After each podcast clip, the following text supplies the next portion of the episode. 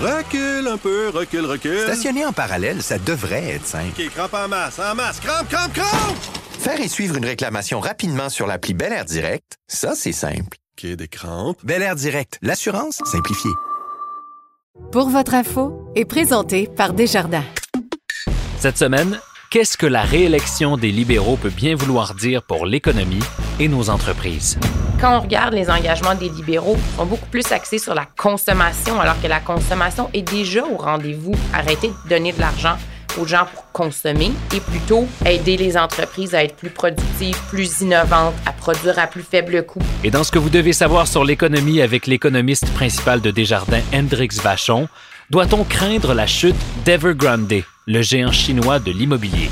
C'était un des problèmes qui était soulevé depuis plusieurs années, qu'il y ait trop d'activité immobilière, trop de construction, des prix qui augmentent trop vite. Le gouvernement chinois a pris certaines mesures justement pour régler euh, ces problèmes-là. Je m'appelle Laurent Terrien. Bienvenue à Pour votre info.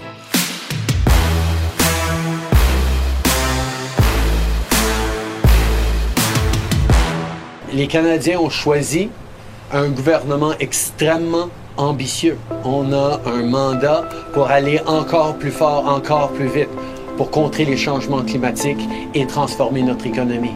On va continuer euh, d'investir pour bâtir euh, un, un pays plus vert, une économie plus forte, plus innovatrice. Bonjour à tous. Vous aurez reconnu le premier ministre Justin Trudeau qui donnait cette semaine son premier point de presse depuis sa réélection.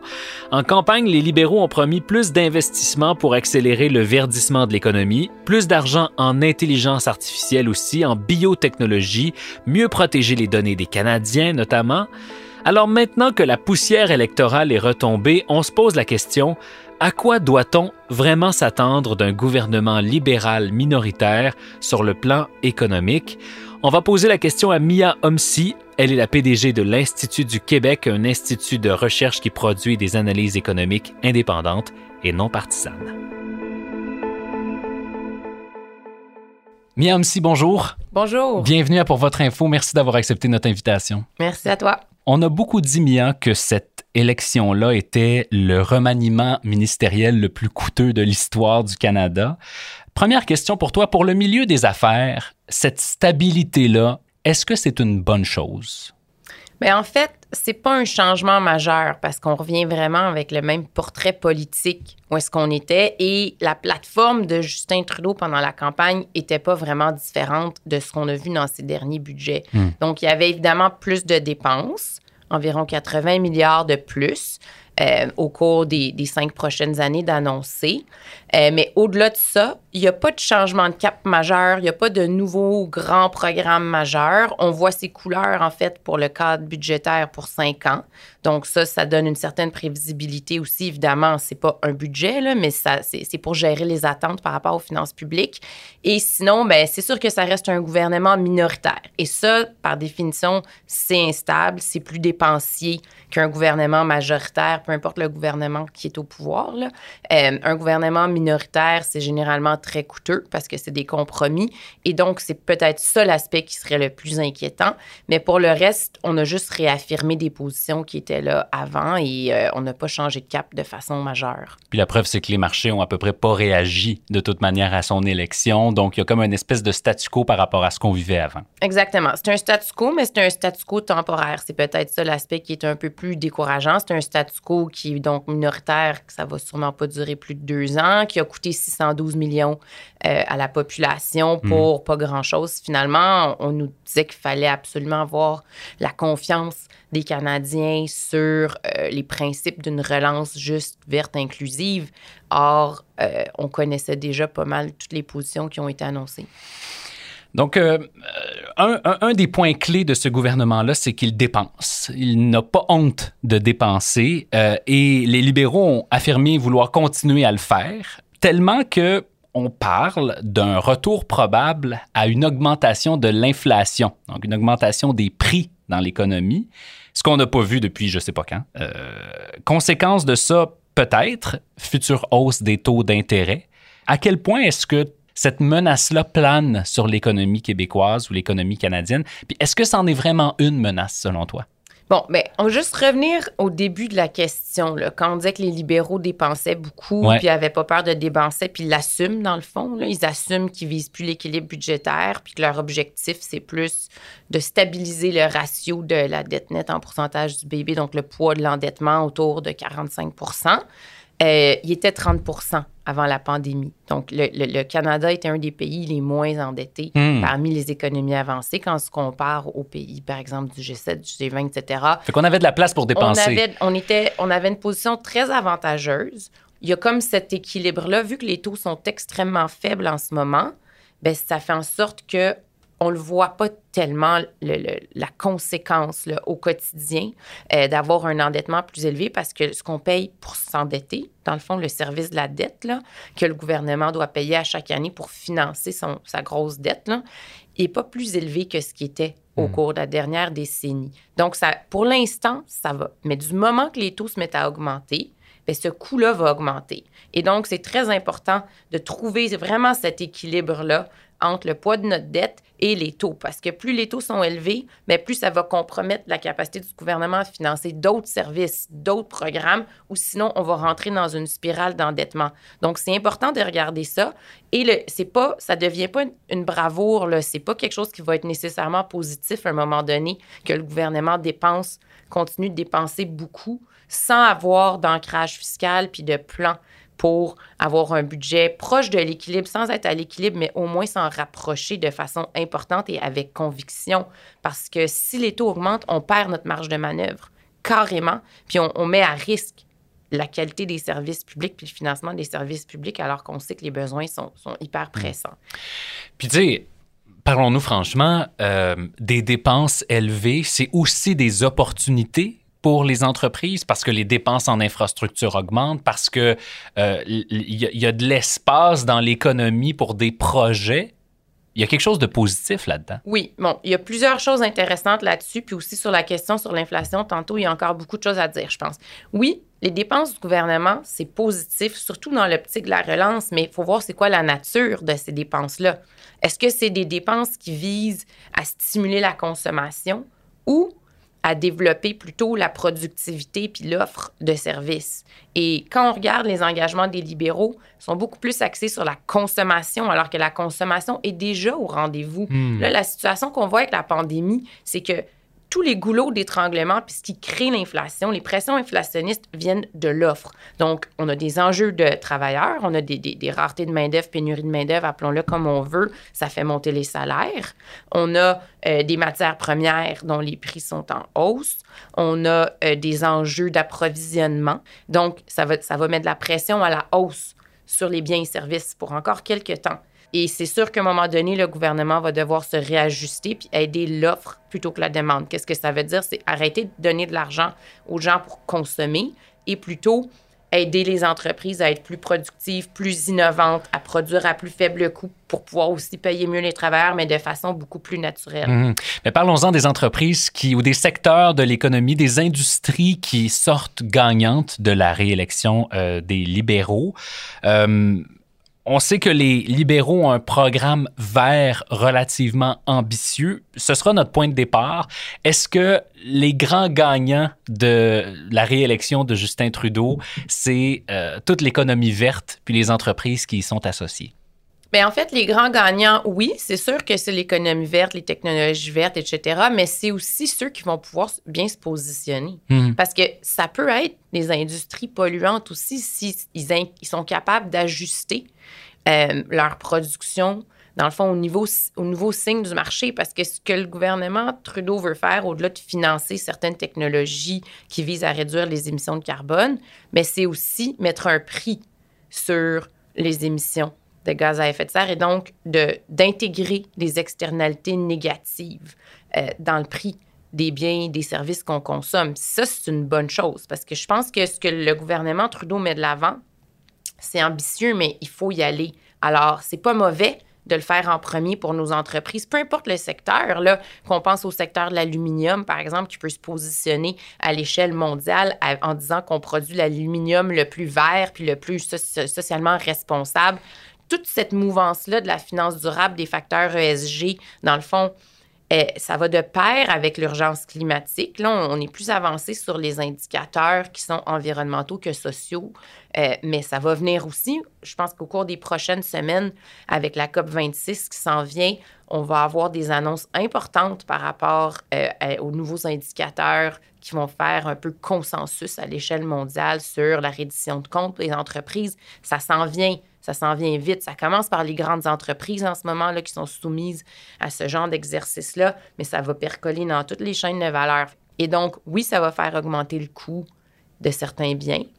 Ça fait partie de la transition, mais on est capable aussi de trouver des façons d'atténuer ce coût-là pour les entreprises et pour les consommateurs et de récompenser les bons comportements. Donc, moi, je pense que toutes les industries pourront en bénéficier, mais il faut avoir une ouverture d'esprit puis se poser des questions au sein même de l'organisation, bon, le monde change. On, il y a plein de, nouvelles technologies là, qui sont en train de permettre ce virage vers là. Il faut le prendre. Hmm.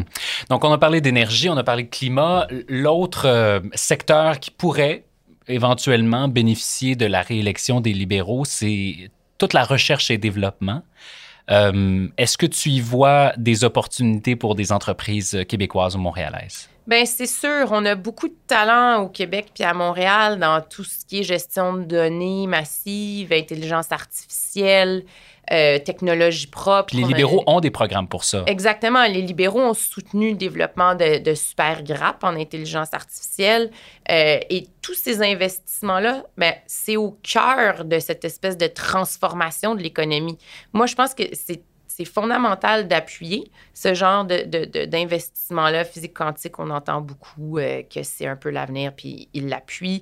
Euh, on ne sait pas exactement ça va être quoi les, technologies les plus révolutionnaires. Donc, il faut diversifier les investissements, mais il faut y aller massivement parce que c'est par ça que ça va passer. La, transformation et numérique et écologique de, de, toute notre économie. Et donc, oui, il faut l'appuyer, mais il faut l'appuyer dans l'optique où faut pas le réfléchir en secteur puis en, industrie fermée. Il faut vraiment le voir comme des, outils en appui au virage numérique de toute l'économie. Et donc, c'est un levier économique. Puis il faut s'assurer que ça percole puis ça se rende jusqu'au bout. Hmm, Sinon, comme en santé, en santé, on peut faire des gains majeurs en éducation, en hmm. environnement, mais ça passe par le fait qu'il faut qu'il y ait une une prise de conscience et des incitatifs pour que les établissements d'enseignement, les établissements de transfert de connaissances, bien, s'assurent qu'il y a une commercialisation, s'assurent que ça change bel et bien la façon dont c'est utilisé dans la société.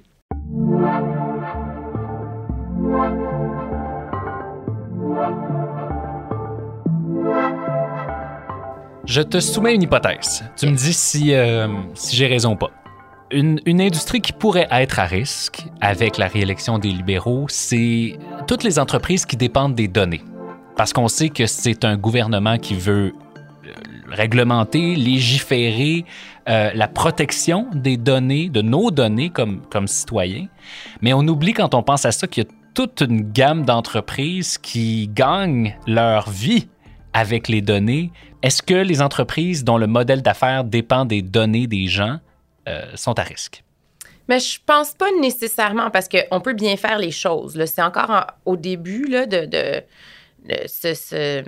voir comment les libéraux vont s'y prendre de façon très précise, détaillée. On n'a pas assez d'informations pour le dire, mais c'est très possible puis c'est souhaitable de protéger euh, les données des gens en termes de confidentialité, ben vraiment pour les individus. Puis c'est un peu nécessaire pour donner confiance aux gens. C'est un peu la prémisse de base d'une économie qui est de plus en plus numérique. Il mhm. faut que les gens aient confiance dans cette économie-là. Il faut qu'ils sentent que leur vie privée, elle est protégée. Bon, dans la mesure du possible. Euh, et donc, ça, c'est essentiel. Donc, pour l'aspect confiance, il faut le faire. Mais il y a plusieurs façons de le faire qui ne vont pas limiter l'accès aux données des entreprises parce qu'on peut dénominaliser les données, puis c'est la base de la recherche aussi. Il y a des pays comme la Suède où ça se fait déjà, ça se fait déjà très bien. Dans le fond, les données sont toutes accessibles. Il y a des quantités incroyables de données accessibles sur la population. Puis, c'est, ça compromet en rien l'identité puis la, vie privée des gens parce que c'est dénominalisé, ça veut dire qu'il n'y a aucun lien entre la donnée et l'individu X. On ne sait pas ça appartient à qui. Puis c'est colligé de façon, de façon macro. Là. Donc, c'est vraiment pour avoir des portraits plus généraux. Donc, on sait, par exemple, pour donner un exemple clair, là, que, que j'ai acheté euh, tel produit sur Amazon hier, mais on ne sait pas que c'est Laurent qui l'a acheté. Exactement. Puis, dans le fond, l'accès à ces données-là, euh, c'est bon pour le privé, pour le public, pour les citoyens. Si les entreprises puis le gouvernement est capable de mieux comprendre comment les gens agissent, euh, qu'est-ce qui est important pour eux, comment ils consomment, etc., ben, ça permet d'avoir des meilleures politiques publiques aussi. Et ça permet de faire avancer souvent la science, surtout en santé. Euh, donc, ça a une valeur incroyable, ces données-là, puis ça va faire avancer beaucoup les choses. Mais c'est juste que c'est fondamental que l'accès à ces données-là soit fait de façon hyper sécuritaire. Donc, souvent, on va passer par des agences gouvernementales, des tiers qui vont s'assurer que euh, il n'y a pas de lien entre l'identité de, de la personne puis les données, que c'est agrégé à un niveau suffisamment élevé qu'on n'est pas capable de retracer qui est quoi. Par exemple, là, c'est plus pour les données des entreprises, les données fiscales. C'est des données qui existent souvent, mais on, on veut juste s'assurer que l'échantillon, par exemple, va être assez gros pour qu'on ne puisse pas décoder Mhm. euh, la réalité des entreprises ou des citoyens derrière. Donc, il y a plein de systèmes qui existent qui sont extrêmement sécuritaires, euh, qui visent à protéger les gens. Mais il faut s'assurer que plus on avance dans ce domaine-là, puis plus c'est clair, clair, clair que les données des gens sont protégées comme pour eux en tant qu'individus, mais qu'elles sont accessibles à un niveau agrégé et dénominalisé. Le temps file, mais il y a une dernière question que je- qui me brûle les lèvres, puis je veux, je veux te la poser. Euh, tous ces investissements-là, c'est beau. Tout, tout cet argent-là qu'on veut continuer d'injecter dans l'économie, c'est vrai. Euh, tant et aussi longtemps qu'on peut embaucher les bonnes personnes, puis qu'on peut embaucher les bons talents. Tu y as fait référence, la pénurie de main-d'œuvre est criante. Est-ce que c'est devenu le plus grand obstacle à la croissance de notre économie? Oui, c'est à prévoir que les enjeux de main-d'œuvre vont être le principal frein dans l'état actuel des choses à notre croissance économique, mais c'est aussi la plus grande opportunité selon moi. Ça fait longtemps que je réfléchis à ces enjeux-là, que je regarde ce qui se fait ailleurs, que je lis la littérature, puis c'est devenu très, très clair que le vieillissement de la population, c'est le facteur le plus déterminant dans la hausse de la productivité. Parce que là, les entreprises n'ont pas le choix. Elles sont forcées d'investir pour s'automatiser si elles veulent rester en vie. Et là, il faut accepter au Québec de faire ce virage-là. Parce que la main-d'œuvre a historiquement été ben, moins chère au Québec. Donc, c'était beaucoup plus facile d'engager du monde. Ça coûtait moins cher que d'investir en équipement, machinerie maternelle, euh, etc.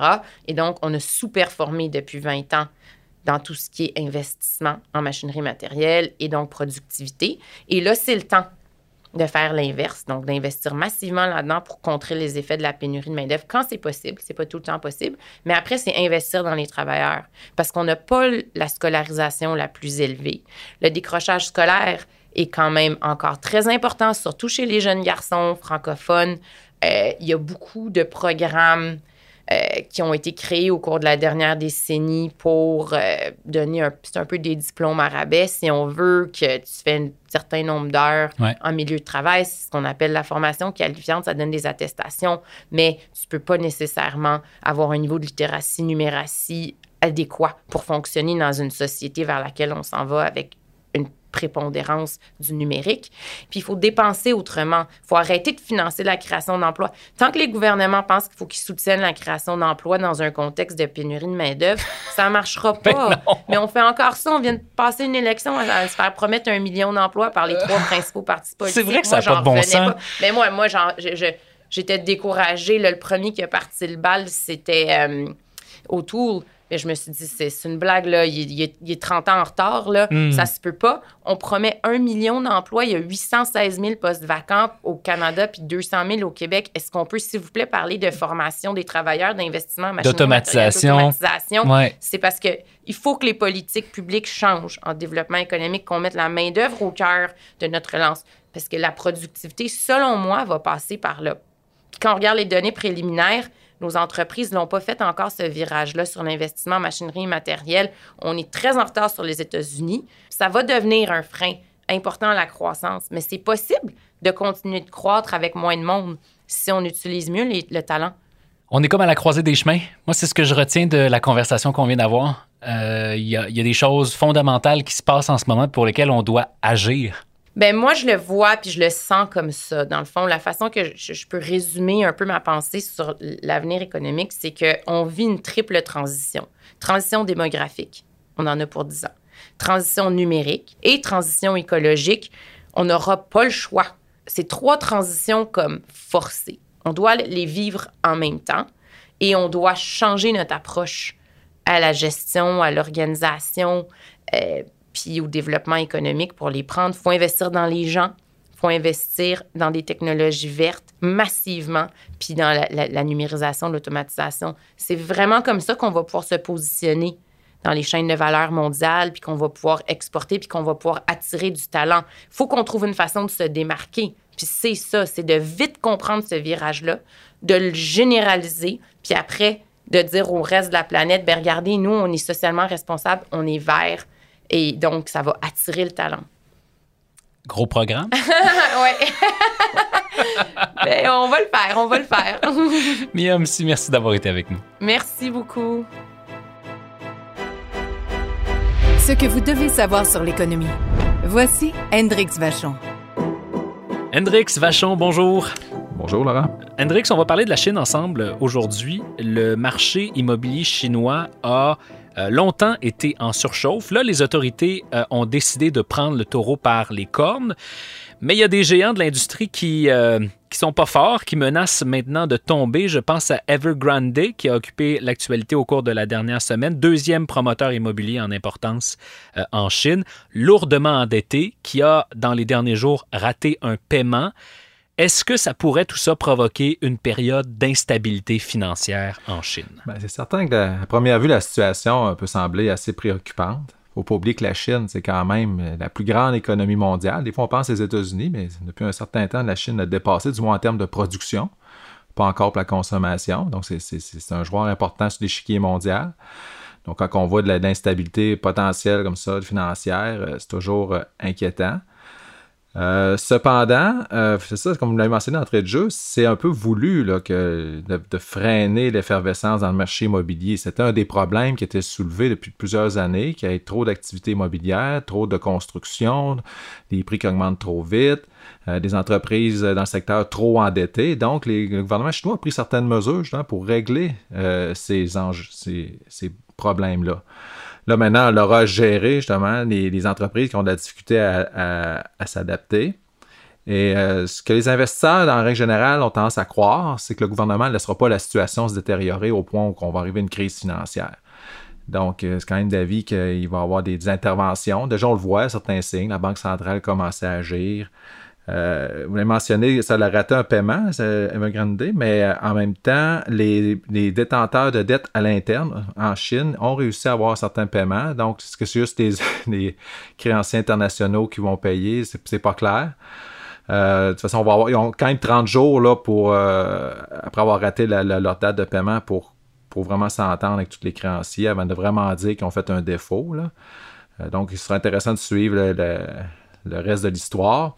Mais ce qu'il faut retenir, on pense que le gouvernement ne euh, laissera pas tomber son économie son système financier. Puis on a la capacité en Chine euh, d'agir. Oui, on les reins solides.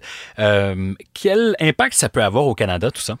Ben, point de vue financier, c'est certain que le système financier chinois n'est pas autant intégré au système financier international que ne l'est, par exemple, les, États-Unis, le Canada, l'Europe. Donc, pour la vague financière, on, s'en ressentirait probablement, probablement pas trop. Là où ça pourrait faire plus mal, c'est si l'économie chinoise ralentit.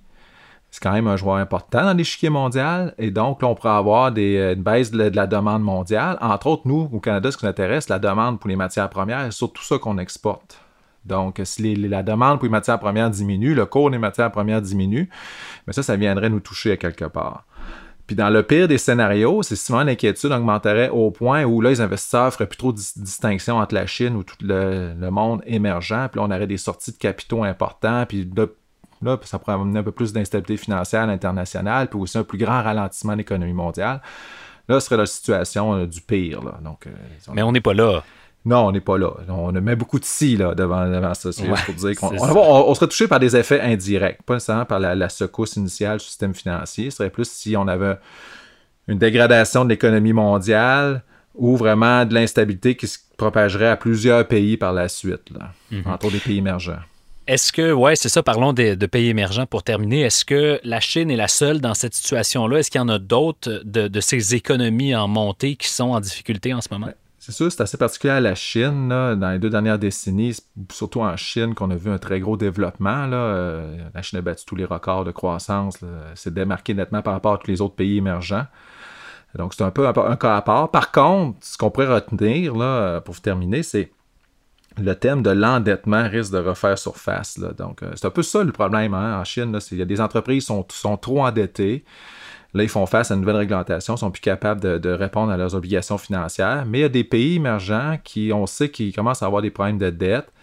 Et dans le moment où, au moment où les taux d'intérêt pourraient remonter plus tard, euh, à ce moment-là, on pourrait avoir de l'inquiétude, pas juste en Chine, mais dans d'autres pays émergents. Mais pas nécessairement pour, pour les mêmes raisons qu'en Chine actuellement. Mais ça reste sous le radar qu'on pourrait avoir des problèmes avec d'autres pays émergents.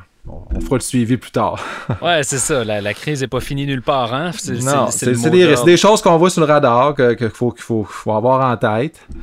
Euh, mais on commence pas à finir la terminer avec la pandémie, puis euh, mais garder à l'esprit que c'est pas le paradis nécessairement qui va arriver après. Hendrix, euh, sur cette note fort optimiste. Merci. non, mais faut, faut garder la tête froide aussi. Faut, faut, faut pas juste mettre nos lunettes roses et annoncer qu'il y, a, qu'il y a des risques qui vont demeurer. Ouais. Oui, oui, tout à fait, tout à fait. Merci, Hendrix. Parfait, au revoir.